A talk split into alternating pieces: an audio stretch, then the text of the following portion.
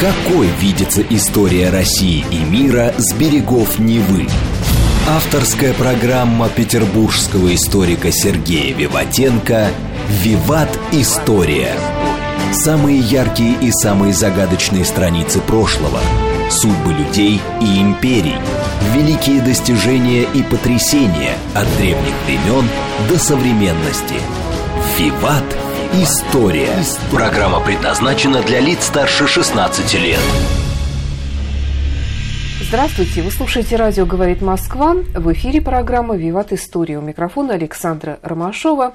И я представляю вам автора и ведущего программы петербургского историка Сергея Виватенко. Здравствуй, Сергей. Здравствуйте, Саша. Здравствуйте, дорогие друзья. У нас сегодня первый выпуск в новом году. Э, давай поздравим, наверное, наших слушателей с наступившим теперь уже Новым годом и пожелаем им прежде всего здоровья. Да, дорогие друзья, особенно после новогодних праздников пожелание здоровья очень актуально. Да, ну еще скажу, что вот э, Саша меня как бы сломала, потребовала, но я не стал сопротивляться. Саша сказала, что в начале Нового года тоже какую-то историческую, жуткую какую-то историю о нашей, э, о нашей жизни, да, о нашем прошлом говорить не надо. Поэтому мы сегодня продолжим новогодние праздники, и сегодня у нас передача будет про зимние праздники русского народа. Итак, зимние праздники. И напомню, что в конце выпуска у нас состоится историческая викторина, в которой мы разыгрываем книги от издательства Вита Нова. Итак, зимние праздники в России. Что ты имел в виду? Рождество, ну, святки? Дорогие друзья, ну, мы расскажем о том, какие праздники и что делали на эти праздники наши предки, ну, до Октябрьской революции. То есть, что вообще зимой, какие праздники происходили. Поэтому, Саша, сразу скажу, День Сталинской Конституции мы пропускаем, День Ельцинской Конституции мы тоже пропускаем, они были в декабре. День рождения Брежнева и Сталина мы тоже как-нибудь справим в другом месте, да. Ну вот, да, и День энергетика, наверное, тоже, хотя праздник хороший. Зима в России – это праздники. Почему? Мы не будем говорить, что делать нечего, да, но делать в разы меньше надо да? Поэтому, да, на эти время приходится большое количество разных праздников, историй, свадеб и прочее, прочее, прочее. Но, наверное, из тех праздников, которые праздновали все, это, наверное, Юрьев день или Егорий осенний. Хотя праздновали его 9, сейчас он 9 декабря, вот, праздновали 26 ноября. Но я думаю, что для русского человека это уже была глубокая зима. В то время снег уже к этому времени, уже был. Вполне возможно. Влиял ли климат, Саша, на историю, на народы? Сто процентов, конечно. Мы уже об этом говорили сколько раз, и походы монгол при Чингисхане из-за изменения климатических условий и, э, скажем так, увеличения населения в Европе, после которого надо было захватывать колонии и Южную Америку там, все это играет роль. Так или иначе, действительно, Егорий Осенний или Юрий в день. Ну, помните, дорогие друзья, вот тебе батюшка Юрий в день, да? Считалось, что в этот день Саша Егорий отпускает на волю волков, и они могут нападать на всякий скот. То есть волки до этого были сытые, а теперь нет. А теперь, когда снег и прочее, они вынуждены были нападать на крестьянские селения. Празднование в этот день Георгию Победоносному, небесному покровителю князя Ярослава Мудрого, был установлен в русской церкви в память об освящении Георгиевского храма в Киеве в 1051 году. Давайте еще расскажу, что Ярослав – это его языческое имя, Ярослава Мудрого, а имя христианское у него было Юрий или Георгий, потому что Георгий у нас в трех ипостасях, да, это Георгий, Саша еще как? Юрий и Егор. Егор. Да. Именно в честь своего небесного покровителя и он и поставил в 1051 году Георгиевский храм, каменный в Киеве. Поэтому Юрьев день, не день святого победоносца Георгия Победоносца, конечно, в мае, 6 мая. Да, абсолютно верно, Саша. Да, а потому что в этот день была построена эта церковь. А на осеннего Юрия слушали воду в колодце. Если вода была спокойная, жди теплую зиму. А если же из колодца доносились звуки, надо ждать сильных морозов и лютых вьюг. Какие интересные звуки. Саша, какие ты услышишь? Такие будут. Судебник 1497 года установил единый срок крестьянского выхода за неделю до осеннего дня памяти Святого Георгия. 26 ноября и недели после него. Тоже, Саша, я думаю, что вы прекрасно понимаете, да, что право осуществления перехода крестьян от феодала к феодалу и крестьянский выход праздновался в это время, так как в это время завершился годовой цикл сельхозработ. Все уже убрали, все как бы подготовили к зиме, рассчитались с начальством, с хозяином, там налогами или еще что-то. И поэтому можно уходить.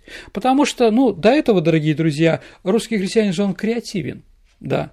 И понятно, что а, если раньше начинается уборка урожая, а вы понимаете, что зерно не упало, ну, это 3-5 дней когда можно убирать зерно. И где-то на второй день неожиданно крестьяне говорит, барин, мы решили тебя покинуть. Идем к другому помещику, да? Он говорит, как? А урожай? Ну, пусть следующий собирает. Мы как бы тебе ничего не должны, поэтому привет. А вот, поэтому, конечно, а барин просил, ребята, а если я вам зарплату увеличу? Ну, понимаете, такая провокация была. Да, потом, конечно, барин мстил этим товарищам по-разному. Так вот, чтобы не было социального столкновения в деревне, проще зимой или к началу зимы а, делать этот самый переход. Скажи, а вот этот переход от одного хозяина к другому, это крепостные крестьяне? Они часто... не крепостные крестьяне, а они не были называли, они не назывались крепостные крестьяне. А, еще раз, это конец 15 века. Понятие крепостной крестьянин появляется Э, в судебнике 1649 года. Крепостной значит закрепленный за землю в определенной деревне.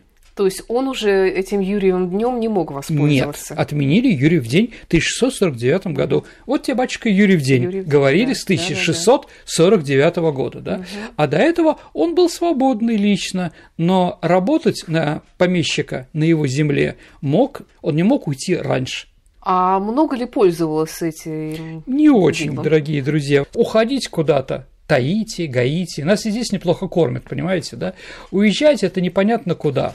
А... Нет, ну, может быть, они как-то, я вот как раз хотела узнать саму технологию этого процесса, может быть, он как-то заранее договаривался, там, слышал, Конечно, что где-то там за хорошо. какое-то время, да, крестьянин ставил в известность о прекращении взаимоотношений с помещиком, да? К этому времени, к Юрьеву дню, он должен рассчитаться с помещиком, потому что помещик давал ему в долг лошадь, продукты, деньги еще. А дом? Ну, дом тоже, наверное, давал, если он приехал откуда-то, новосел какой-то, да, а вот все это давал, и он должен рассчитаться по всем долгам, которые были крестьянин. Если крестьянин не мог рассчитаться, он оставался как бы там, пока не рассчитается, то есть до смерти.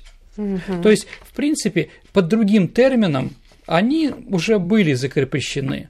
Но говорить о том, что это было законодательно, нет. Угу. То есть у свободного человека был шанс куда-то еще уехать. А если у человека семья, то это уже сложнее. Ну, еще раз, сколько брал денег? По-разному бывает. Право перехода крестьян было временно отменено с введением заповедных лет. Это конец правления Ивана Грозного. И первые года Федора Ивановича он отменил заповедные лета. А затем запрещено при Федоре Ивановиче уже законодательно в 1590 году. Это распространялся запрет на бобылей, и тягловых горожан. Бабыль – это деревенский холостяк? Ну, в общем, да, человек, не имеющий своего хозяйства, а работающий в поле. Он назывался бабыль, да. А с тех пор появилась поговорка «вот себачка Юрий в день». А также еще какой глагол появился у нас, Саша, сведи с э, э, Юрьевым осенним? Или... Объегорить? Объегорить, да, обозначающий обмануть, надуть, не выполнить свои обещания. Это как ре- реакция на другую, да, отмену права перехода у крестьян. 1649 года. Ну вот, наверное, с этого начнем с этого праздника. А следующие праздники уже новогодние, а их много и они разные. Но первый – это сочельник, 23 декабря. День, непосредственно предшествующим одному из двух христианских праздников – Рождество Христово, поэтому назывался рождественский сочельник, а мы с вами, дорогие друзья, говорим о календаре, юлианском календаре, а не григорианском, понимаете, да? И второй сочельник ближе к крещению – то есть крещенский сочельник. А почему название такое сочельник Сочево? Название связано с традицией, Саша, молодец. Ну, ты же русская, у тебя есть какая-то память вековая, да? Название связано с традицией употреблять в этот день особое блюдо – Сочево. Согласно православной традиции, сочельник – день строгого поста. Ну, Филипповский пост проходит, поэтому в этот день строгий пост. Из питания исключается в этот день мясные, яичные, рыбные и молочные продукты, поэтому Сочево. Ну, понятно, что 23 декабря – это предшественник 24 декабря. Да. Мы про Рождество говорить не будем, как бы христианское, да, чтобы понятно. Мы поговорим о другом – святки. Святки начинаются 24 декабря. Но, Саш, если с чем-то сравнивать, что у нас есть, это, наверное, наш Хэллоуин. Только длится он не один день, как у них, а две недели. Ну, святки, праздничные дни, зимние святки, колядки и другие, да? Это святки славянский народный праздничный комплекс зимнего календарного периода, состоящий из 12 праздничных дней, от звезды и до воды – то есть появление первой звезды в канун Рождества и до крещения освящения воды. Вот 12 дней, когда ты можешь не работать, ничего не делать, а радоваться, предаваться праздности во время праздников. А вот святки особенно насыщены были магическими обрядами, гаданиями, прогностическими предметами, обычаями и запретами. И, наверное, дорогие друзья, скажем, что святки у нас появляются до христианства. Это что-то остатки нам привет от язычества. Ну, запреты какие? Ну, запреты, регламентирующие поведение людей, что выделяет святки всего календарного года. То есть в эти дни можно немножко расслабиться. Мифологическое значение святок определяется их пограничным характером. В это время солнце поворачивается с зимы на лето – а световой день сдвигается от тьмы к свету. Заканчивается старый, начинается Новый год. Рождается Спаситель, и мир хаоса сменяется божественной упорядоченностью. То есть все, что возможно, было на эти дни накидано, как мы видим, дорогие друзья, и христианские, и языческие, и просто семейные, чего этот день только не было. А с пограничностью периода между Старым и Новым хозяйственным годом связаны, Саш, представления о приходе на землю с того света душ умерших, о разгуле нечистой силе в середине зимы. Ну, я думаю, Гоголя помним, как черт у нас появился, да, именно в эти дни, да, на Украине. А по народным верованиям невидимое присутствие духов среди живых людей обеспечило возможность заглянуть в свое будущее – чем и объясняются многочисленные формы святочных гаданий. Ну, например, в Псковской губернии а, в Торопце девушки откупали на святке дом у какой-либо вдовы. Ставили скамейку до потолка в виде амфитеатра, ну, такого, да, посреди вешали огромный фонарь со множеством свечей, сделанный из цветной бумаги и украшенный разноцветными лентами.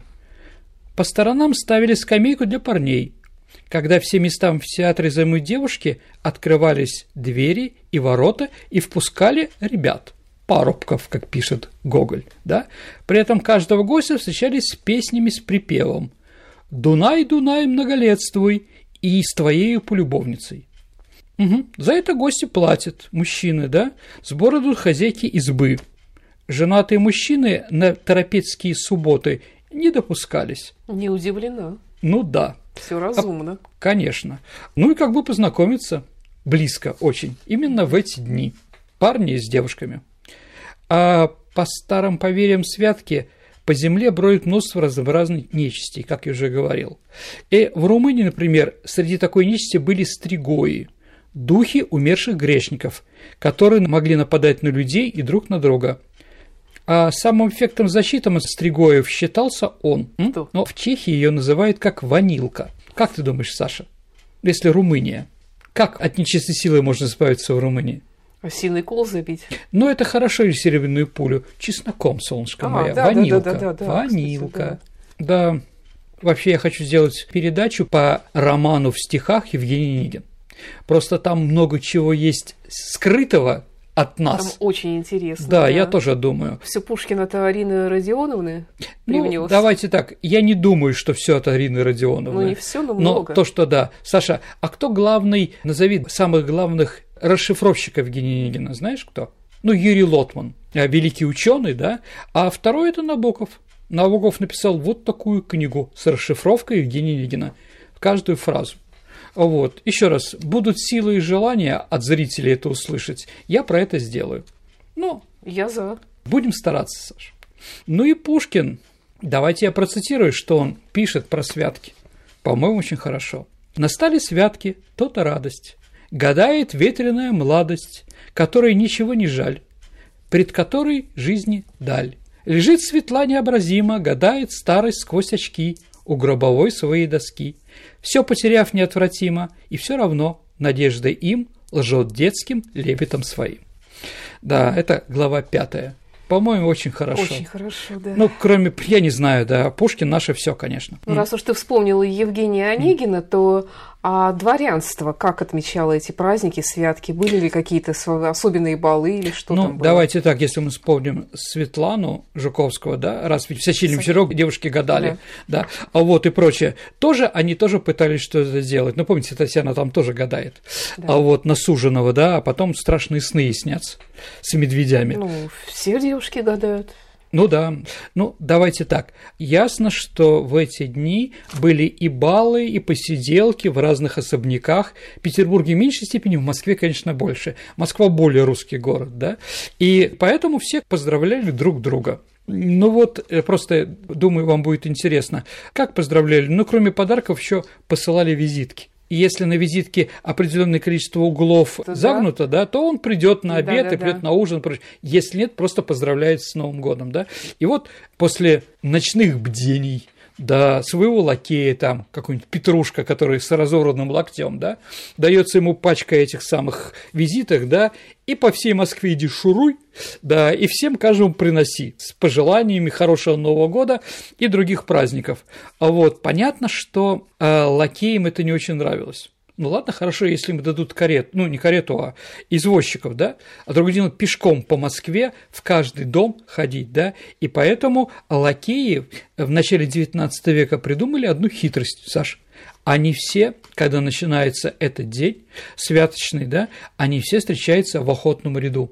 Ну, там, кроме того, что там продавали продукты, там еще был трактиры, и вот они сидели, встречались, и потом была кирикличка, да, там, князь Урусов, я, вот тебе визитка, да, там, да, Балконский, вот тебе визитки, да, толстые, вот тебе визитки. То есть они не ходили, просто менялись этими визитками в определенном Отличная времени. идея. Вообще. Определенно, да. Да, угу. оптимизация труда. Да, они упрощали таким образом все работу. Количество адресатов, которые надо было доставлять карточки, существенно уменьшалось. Да. Сергей, а расскажи про колядки, что это значит? Ну, давайте так. Первая коляда – это рождественский сочельник, как мы уже говорили. Ну, конечно, к Рождеству оно имеет дальние отношения, да? А это славянское народное название рождественского сочельника – праздника Рождества Христова, а также святок от Рождества до Крещения. Основное значение – славянские обрядовые реалии, параллельно с Рождеством. Да. Неотъемлемыми атрибутами праздника Саша, конечно же, являлись ряженые. Я думаю, что вы прекрасно помните и вечера на хуторе близ Диканьки, и я не знаю, как царь Петр арапа женил, помните, к нему тоже приперлись. А ряженые, как я уже говорил, с использованием шкур, рогов и масок. Маска, кстати, колядовая, знаешь, Саша, как называется? Харя. Угу. Ну, потому что лицо животного, угу. да. А вот, а если просто маска, то тайна. Средь шумного бала, случайно, тебе я увидел, но тайна твои озаряла черты. Ну, что там было? Колядные песни, после которых обязательно было одарение колядовщиков, молодежные игры, гадания. В новогодской летописи зафиксировано название Дня Карачун. Саша, а что такое Карачун? Или Не кто знаю. такой? Карачун – это бог смерти. Вот, ну, если вам по каким-то причинам придется, дорогие друзья, быть в районе Славянска, Донецкой области, да, знайте, что главная высота которые там есть, называется Карачун. Да, почему оно так называется? Не потому что, ну там действительно, видимо, убытие было большое, но это на Украине карачун еще называется определенный вид хлеба, каравая. То есть, да, возможно, еще раз, славянски эта горка называется не честь бога смерти у древних славян, да, но у нас глагол окочуриться, Саш. Да. Или говорит чур меня чур, да, пращур, то есть это основатель нашего рода, который давно уже у Щура там, угу. которые давно уже все окочурились. Да, понятно, да? Ну, содержание тех пожеланий, которые кричали колядовщики или колядники, не знаю, как правильно, дорогие. Каледующие. Каледующие, хорошее слово, Саша. Не, не встречал. Да, ну, это была, конечно, импровизация. У кого просим на халяву что-то, да? Приходим там вдове говорим одно, приходим к молодой семье, говорим другое, приходим к женщине на сносях, говорим третье. Да? Одно и то же говорить, но это смешно, извините, да? Это не пионерский праздник. Ну, кстати говоря, хорошая традиция. Я однажды во время колядок оказалась в Белоруссии, в городе. Вот, и да. там, оказывается, традиция калядовать среди детей очень развита, и по сей день они готовятся, собираются, и потом возвращаются домой с огромными кульками конфет. То есть взрослые люди уже знают, что будут ходить дети, угу. кто-то там поет, кто-то в масках, кто-то просто заходит, и им уже готовят заранее конфеты, и потом дети очень радуются. Ну, это правильно, конечно. Ну, давайте так. А, ну, в Беларуси осталось много традиций, на Украине тоже. А Россия, она более многонациональная и более такой, более серьезная, что ли, в этом плане, да. Поэтому, да, у нас, если заметите, дорогие друзья, никаких вурдалаков, никаких, я не знаю, там, упырей там, кикимор, каракатиц. Ну, не знаю, как там в этом году не так, в прошлом году, 2022, а вообще обычно у нас теперь это была мода в Хэллоуин делать что-то такое. Ну, в общем, это, это сегодняшняя мода, дорогие да. друзья. Мы не Хотя говорим... у нас есть чудесные святки. Национальные. Ну, в общем, да, но вот столько нечистой силы, как на Украине и Беларуси, в России, конечно, нет. Ну вот, да. Хозяину сулили семейное счастье и довольство. Девушкам – счастливый брак. Эта желанная колядка в эпической обработке представляет осуществившимся. Хозяин живет в довольстве и счастье людей. Молодец с любовью, ну и так далее и тому подобное.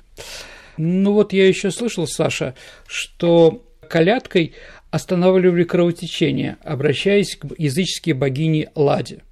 Да, вот коляда – это слово лад. Да, ну, богиня семьи, да, богиня хороших отношений семьи, поэтому чтобы у вас было все ладно, да, и вот, ну, говорят такое, да.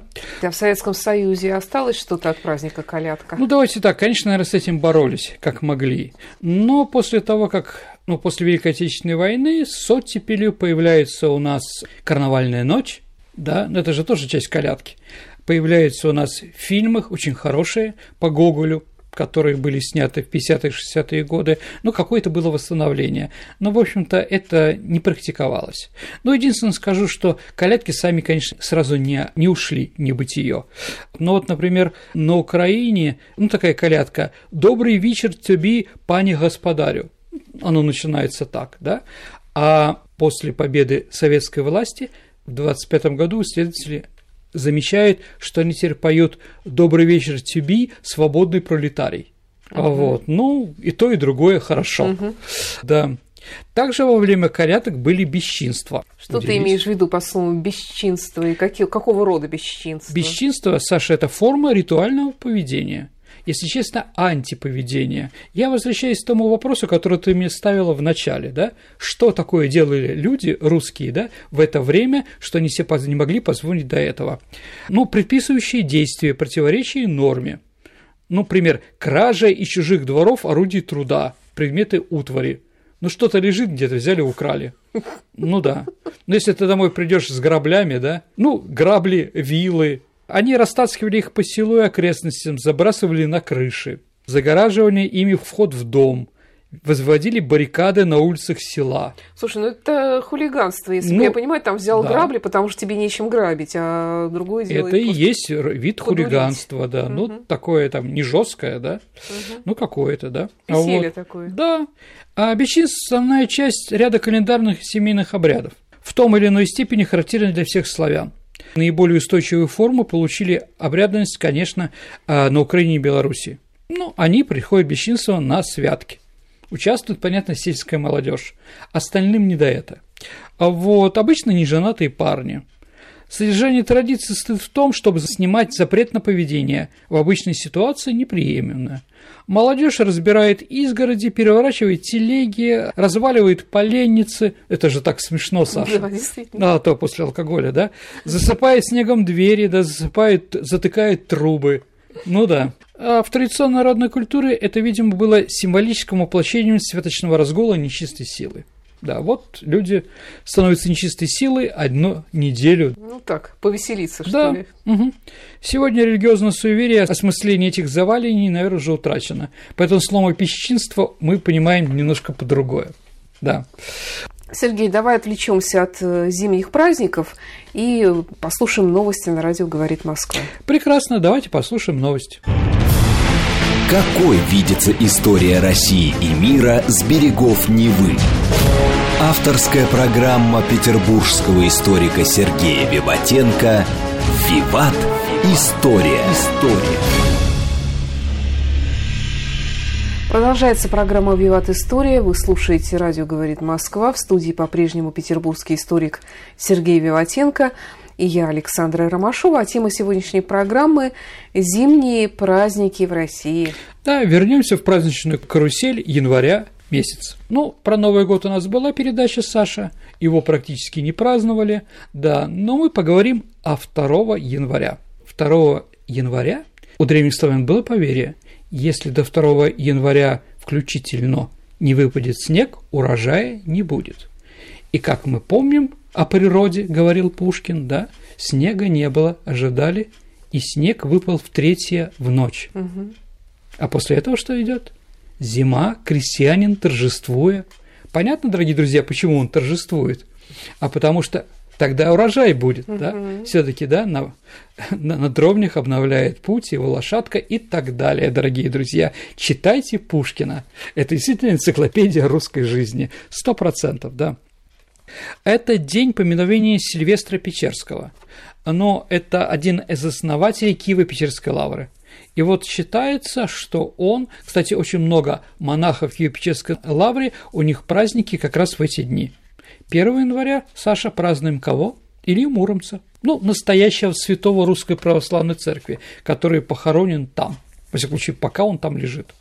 Вот, да, а 2 числа Сильвестра Печерского – то есть, если снег не выпадает в этот день, то начинается страшный неурожай.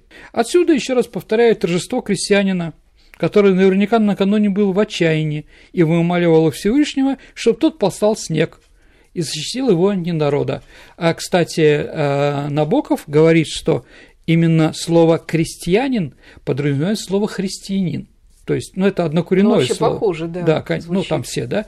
Поэтому христианин торжествует, это более верное, да, это не какие-то языческие обряды, это как раз православные обряды, что Сильвестр Печорский должен помочь да, крестьянам получить в этом году хороший урожай. А что еще осталось от язычества в эти дни? Ну, люди лепят снеговиков и снежных баб. Угу. А снежная баба, Саша, это макаш, богиня плодородия. Поэтому ее лепили с большим шаром внизу, угу. со средним шаром в середине и с маленькой головой. Потому что функция была определенная. А снеговики тоже к этому времени. И при том, Саша, снеговик, ну, я пытаюсь, дорогие друзья, вам рассказать что-то интересное, неизвестное об известном, да? Снеговик, Саша, это еще способ охоты на зайцев. Да. Ну, Саша. Что, морковку вставляют? Конечно, вставляет морковку сверху, и голодный заяц тупой, приходит из леса, пытается что-то поесть и видит морковку, нюхает ее и прыгает. Но допрыгнуть до носа он не может. Да, если он есть мозги, он уходит обратно. А если нет, он будет прыгать, пока не упадет без сил. Поэтому... Что, правда, что ли? Вот тебе крест, матушка. Поэтому в некоторых Я местах, особенно... зайцы такие идиоты. Ну, давайте так. Это нетолерантное суждение, Саша. Заяц очень э, верит у него очень сильно развита надежда, что он таки допрыгнет. Вот, да, и поэтому обессиленных зайцев потом можно было собирать. В Тамбовской области такая охота была. Итак, 6 января 6 января, Саша, или 19 января по нынешнему стилю, а, конечно, у нас а, водокрещие или Иордань. Почему Иордань? Потому что первое крещение, Саша, произошло в реке Иордан, которая находится сейчас на границе Иордании – что понятно, а также территории Израиля и Палестины. Кто там на самом деле? Но считается, что Иоанн Креститель крестил э, Иисуса Христа со стороны современной Иордании. Может быть. Да, и поэтому вырезанная во льду квадратная или прямоугольная полынья у нас называется Иордань. Поэтому, Саша, Иордановская лестница – это главная лестница в Эрмитаже – Ну, если мы ведем экскурсии по Эрмитажу и идем по этой мраморной лестнице жуткими такого болотного цвета колоннами. Но эти колонны Стасов поставил после Великого пожара 37 1837 года. До этого они были розовые о расстреле, но как-то решили не восстанавливать. Так или иначе, Айорданская лестница получила свое название от того, что царь семьей спускались по ней к Неве, и там была Иордань, в которой, да, они проводили разные водосвятские вещи. Mm-hmm. Ну и во время этих водосвятий полили пушки, били колокола, и один раз при Николае II, когда он подошел к Иордане, одна пушка из раскрепости неожиданно была, там была настоящая картечь. Ее зарядили, оказывается, не холостыми. Рядом пролетела. Ну, это считался плохим знаком для Николая II. Я не думаю, что его пытались убить вот так вот. Убить можно проще, дорогие друзья, чем во время стрельбы. Но так или иначе, да, это тоже было в это время. Сергей, а вообще принято было тогда вот нырять в Иордании среди народа, среди царей, кстати? Ну, давайте, тоже. среди народа, да. Среди царей не помню. Но, наверное, так мог нырнуть Николай I. Возможно, Александр III. Николай II нет не тот типаж, дорогие друзья. Да. Сергей, а святки заканчиваются на Иордань, да? Угу, а да. почему? Ну, а люди после того, как бегают чертями и прочее, смывает себя все это, да. понимаете, да? И с другой стороны, после купания в проруби начинается зимний свадебный сезон. На следующий день после крещения начинаются свадьбы. Ну, как раз Филиппов пост заканчивается там, да, и многое другое. И вот коллективно с ума сойдя, там, бегая по деревне и прочее, после этого начинаются уже более привычные вещи, в том числе и праздничные. Вот, ну да, Саш, с другой стороны, славяне, конечно, верили, что накануне крещения вода водоемов приобретает особую силу. Некоторые считают, что она превращается в вино. Ну, до сих пор верит. Да, абсолютно. Я думаю, у многих э, людей хранятся эти, эта вода. Ну, главное событие этого дня крещения – это водосвятие, да. После торжественного крестного хода, Саша, совершается молебен. После молебня в проруби купаются. Ну, больные излечаются от болезни, здоровые очищаются от греха. А на русском севере колядовщики купались в проруби, чтобы вернуть тому свету душу предка. То есть вот в некоторых районах нашей страны, дорогие друзья, считается, что во время колядок не ты занимаешься хулиганством, а нечистая сила, твои предки – и поэтому, да, при помощи термальной терапии, да, какой-то там, да, криотерапии, да, из тебя, из твоей души выскакивают разные бесы. Да, и последнее, что надо, надо сказать, что на протяжении 12 дней после водосвятия в проруби нельзя стирать. Ну, если мы сказали про свадьбы, а считается, что во время крещения главные смотрины – но если раньше там, ну еще раз, мы не будем говорить, что делали люди в амфитеатре, да, в Торопце, а какие взаимоотношения были, да, здесь же девушки наряжались и выстраивались около Иордани на берегу. Ну, а парни выглядывали себе невест и себя показывали в полном разоблачении, как говорится, да. А 12 января, Саша, это Татьянин день. Татьянин день – это в этот день произошла мученическая смерть Татьяны, да, святой Татьяны – 12 января 1755 года, в день памяти святой мученицы Татьяне и день именин матери Ивана Шувалова, Иван Шувалов это был фаворитом Елизаветы, да, российская императрица Елизавета Петровна одобрила прошение Ивана Шувалова и подписала указ об открытии Московского университета. Поэтому Татьянин день стал да днем покровительства студентов? Конечно. А по сохранившимся воспоминаниям, Шувалов нарочно выбрал этот день для поднесения государни проекта. Он хотел обрадовать ее новым назначением своим, он был избран ректором университета, да. Ну и а, если мы говорим про Московский университет, а, как раз на Маховой улице церковь Святой Татьяны. Да, это главная церковь Московского университета. Там в советское время был народный театр, Праздник был установлен такой официальный в 1850 году. Изначально в нем принимали участие лишь студенты Московского университета. Впоследствии, Саша, праздник распространился на студентов других учебных заведений. Ну, наверное, во второй половине XIX века это праздник всей российской интеллигенции, потому что, наверное, интеллигенты заканчивали высшее учебное заведение в то время. А празднование Дня студента в Российской империи было шумным и веселым. Поначалу этот праздник omещался только в Москве. Начинался праздник с проведения молебна в университетской церкви, понятно, Святой Татьяны. Потом в присутствии статусных гостей проводились официальные церемонии в здании университета. До своей гибели великий князь Сергей Александрович с супругой Святой Елизаветой Федоровной ежегодно посещал этот праздник. Существовало поверье, что если кто-то из студентов сможет заполучить цветок из букета, подаренного великой княгине, то этот человек успешно сдаст все экзамены. Интересно, а эта традиция как-то продолжается? Может быть, э, современные студенты Московского университета делают тоже что-то Слушайте, ритуальное? ну они там кидают пятачки, кладут их в определенные места, 5 копеек. Ну, сейчас не знаю, найдут ли они эту монетку. Вот. Ну, может быть, 5 рублей сейчас кидают. А вот. И второе, самое главное, на станции метро, по-моему, охотный ряд, они трут нос собаки пограничника Городсупы. Это индусы Да? ее зовут, да. Ну, там барельефы, Саш. И что? Но если ты будешь в Москве, посмотри, барельеф с собакой затерт до дыр. Нет, а почему именно эту собаку надо Кто его знает, Саш? Это темная история, да, из советских времен и непонятно что. А, С другой стороны, Саша, когда студент еще раз в гоне и нервничает, он будет чесать что угодно. Ну, наверное, главное это все-таки подготовиться к экзаменам. Все-таки что-то прочитать, выучить, найти Ну, конспекты. Да. Ну и после официоза, все тихо, да, началось разливать брашку. Ректор в основном разливал брашку. Ну, медовуху. Давайте так лучше. Медовуху. И люди, да, студенты его пьют. Затем шумное веселое гуляние уже перемещается в город.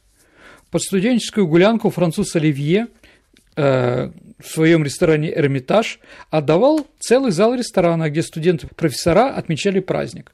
Ну, понятно, что профессора отмечали праздник более сытно, интересно и более тихо, да, а студенты более громко, да, ну и более дешево. После 9 часов вечера студенты перемещались во все рестораны, расположенные ближе к Тверской заставе. Но самый известный – это Яр или Стрельна. В этих заведениях в Татьянин день не обслуживалась обычная публика, не пели хоры, ну, потому что студенты начинают в хоры метать разные вещи со стола. Зачем? Ну, они студенты, по-другому нельзя. Да. А, если традиция студенческой свадьбы, если я помню там, да, зимой, а среди студентов Петербургского университета, это было кидание мандаринок на другую часть стола. Там женская часть и мужская стола вот кидали друг друга или в тамаду. Ну, вот так вот. Ну, мандарин было много, все таки новогодние праздники, да. В это время в Абхазии они и вырастают. А вот из напитков подавали только водку и пиво, которые наливали прямо из бочонков. Почему из бочонков? Опять-таки, бутылками не- нельзя кидаться, не делать из них цветочки разные там, да. Ну, что делать, Саша? Праздник такой. А вот на этот день царские жандармы, встретившие выпившего студента, не трогали его, а напротив предлагали ему помощь довести до дома. А вот известно, что адвокаты, окончившие юридический факультет Московского университета во главе с Плевака, ежегодно отмечали Татьянин день в ресторане «Прага». Чехов писал об этом мне. В этом году выпили все, кроме Москвы-реки, и то благодаря тому, что она замерзла.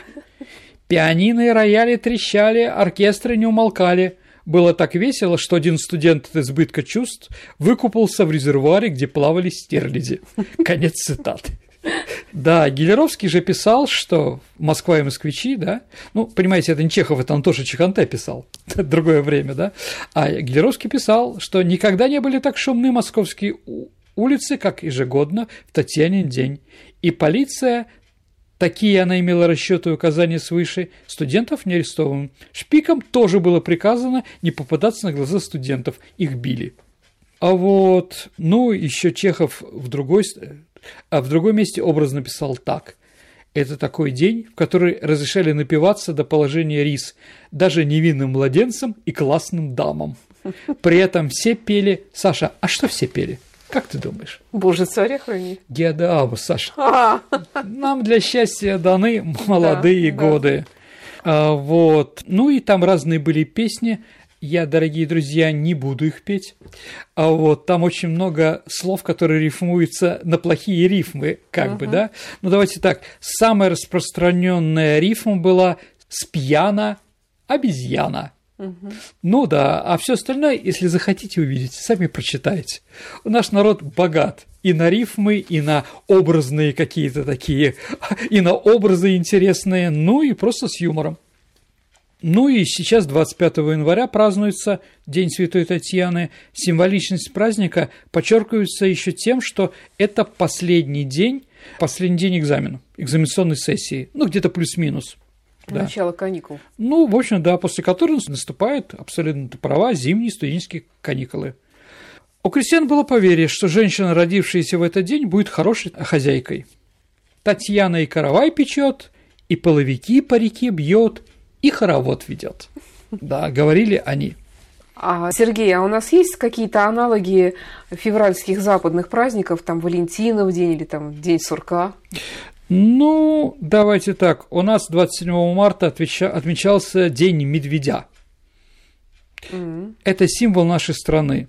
Да, именно в эти дни в лесах центральной части России просыпались медведи, что символизирует окончание зимы. Понятно, да? А День сурка, дорогие друзья, 2 февраля в США. Ну, давайте так, в Европе, в Древнем Риме праздник назывался День ежа. Угу. Так, еж просыпался в Древнем Риме в эти дни. Но, как мне сказали в Америке, у них ежей нет. Да? Поэтому у них аналог сурок. Как это нет ежей? Ну, не знаю. Хороший вопрос, Саша. Ну вот, был такой в Ирландии, в Ирландии главный святой Патрик. Он сделал так, что змеи нету на острове Ирландия вообще. Ну, может быть, не знаю, какой бог, э, скажем так, решил на льдине не проявлять ежей. Еще раз, мне так сказали, я не искал ежей в Соединенных Штатах Америки, когда там был, да, вот, да, но вы мне скажете, есть или нет, напишите. Вот, так или иначе, день сурка. Если Саша Сурок видит свою тень в этот день, значит, что будет еще 6 недель зимы, да. Метеорологический прогноз в этот день строился по поведению разбуженного ежа. Я думаю, мы видели... Какого шаг... ежа? Ну, ежа в Древнем Риме, а сурка в Америке. Да, я думаю, дорогие друзья, мы все помним День сурка, шикарный фильм, да, американский, да, 92 -го года, по-моему, да. А вот. В Беларуси же считается, Саша, что 2 февраля, День сурка, медведь переворачивается на другой бок. Ну, видимо, тоже они проверяли. А вот. 14 февраля – День Святого Валентина – а считается, Саша, что он происходит, имеет отношение к, к Луперкалиям Древнего Рима. Луперкалии – это праздник плодородия в честь богини лихорадочной любви. Да. Хорошее название. Ну да, лихорадочная любовь была между э, Джуна Феб... Фебрюатой и Фавном. Да. А Луперк э, одно из прозвищ Фавна поэтому они назывались вот так вот. То есть, ну, Фавн покровитель стат, да, ну, как бы возможно, в этот день действительно у них была хорошая, а, скажем так, хорошая рождаемость потом через 9 месяцев. Ну, в древнем мире, дорогие друзья, в древнем Риме тоже детская смертность была очень высока. И в 276 году нашей э, эры Рим чуть было не вымер в результате эпидемии мертворожденных и выкидышей. То есть вот если мы посмотрим летописи того времени, там все время об этом говорят. Оракул известил, что для повышения рождаемости необходим обряд телесного наказания – порки женщин с помощью жертвенной кожи, Саша. Э, люди, которые по каким-либо причинам имели мало детей или не имели вообще, рассматривались как проклятие и прибегали поэтому они к мистическим обрядам, чтобы обрести способность к деторождению. Место, где волчица по легенде выкормила Рамула и Рема, считалось у римлян святых. И каждый год 15 февраля праздник, да, Луперкалия, да, еще раз, волчица, Homo hominis lupus est, человек человеку волк. Да, во время которого жертву приносили животными, а из шкур животных, Саша, делали бичи или ремни. Угу. После пира молодые люди брали бичи и голыми бегали по городу, ударяя бичом встречи на пути женщин. Женщины охотно подставляли себя, считали, что эти удары дадут им плодовитость и легкие роды. Это стало очень распространенным ритуалом в Риме, в котором участвовали даже члены знатных семей – есть свидетельство, что даже Марк Антоний бывал луперком. В конце торжества женщины раздевались догола. Это празднование считалось так популярным, что даже многие другие языческие праздники были отменены с распространением христианства, а этот еще долго существовал. Так, а к чему ты это все рассказываешь? То, что День Святого Валентина имеет отношение к любви, но в Древнем Риме достаточно алчный, скажем так, Саша. Но мы-то говорим про Россию. Ну, в России, конечно, такого, э, такой традиции никогда не было. А вот, ну, Валентинка, Саша, если мы говорим про это, да, открытка обычно в форме сердца, которую принято дарить любимым людям в этот день. А вот традиционный день красный и розовый, да, и в этот день, скажем так, народное поверье, а, что в этот день Чосер, основатель английского литературного языка, свой знаменитый «Птичий парламент» написал, что в этот день птицы начинают поиск пары, да, а поэма была написана в честь помолвки Ричарда II, английского с, Сан, с Анной Чешской. Да, в этот день как раз и, начи- и начинается эти истории. Самая старая Валентинка была найдена в одной из английских библиотек. Она была написана в 1477 году. В любовном послании девушки просит молодого человека доказать свою любовь и сообщает, что она во что бы то ни стало добьется для него приданного от матери. Создание первой Валентинки приписывается к герцогу Орлеанскому, который написал ее в 1415 году. Он сидел в темнице и таким образом боролся со скукой, сочинял любовные послания собственной жене. Наибольшее распространение открытки Валентинки достигли в XVIII веке. Римская католическая церковь никаких особых праздничных богослужений День Святого Валентина не проводит. Да. Православие неодобрительно относится к празднику, потому что это обряд католической церкви. А в 2011 году Саша, губернатор Белгородской области Савченко, дал поручение запретить празднование Свято... Дня Святого Валентина в рамках плана мероприятия по обеспечению духовной безопасности. Сергей, а вообще в культуре, в искусстве как отражены зимние праздники? Ну, Саш, ну давай так. Э, фортепианный цикл Чайковского «Времена года», состоящий из 12 картин, заканчивается картиной «Декабрь святки». Что еще? Ну, вспомните святки в «Войне и мире». Там в трактир из мертвых душ, когда там тоже святки праздновали, ну, поэму Светлана Жуковского, да, «Быль колядка», так называется, произведение римского Корского, да, а вот, да, ну, я не знаю, давайте, будущего недостаточно, старого нового мало, надо, чтоб елкой святочной вечность средь комнате стала. Это Пастернак, да, кстати сказать, называется «Зимние праздники». Да. Сергей, а как к русской зиме относится, скажем, в Европе? Ну, дорогие друзья, давайте вспомним воспоминания Черчилля. А, вот, он приехал в Москву первый раз э, зимой 41 года, и вот на машине он едет по Москве и видит, что идет москвич и ест мороженое при 30-градусном морозе. Поэтому Черчилль сказал, русских не победить. Ну, определенно, да. А генерал Мороз, если мы говорим про это, да, это же политический такой взгляд про нас, что нам помогает, да. Ну, граф Францов, русский посол в Англии в начале июня 18 года то есть за неделю до начала войны, с Наполеоном пишет, если Наполеон будет нас преследовать, он погиб он кончен тем, что будет истреблен зимой нашей верной союзницей. То есть первое упоминание, а Воронцов, как известно, англоман, и, как говорится, англичане познакомились с генералом Морозом благодаря ему. Ну и последнее, наверное, да. На стекла хладные дыша, задумалась моя душа, прелестным пальчиком писала на туманенном стекле заветный вензель О и Е. Угу. Вот, дорогие друзья, наверное, все, что я хотел сказать о зимних праздниках. Я думаю, что наш легкий сегодня эфир вам понравился. Спасибо, Сергей, за хорошее зимнее настроение. Ну а теперь настало время нашей викторины исторической, в которой мы разыгрываем книги от издательства Витанова. Я предлагаю вспомнить выпуск э, до новогодний еще, да? Последний у нас был про, про водку, водку, Саша. Да. да.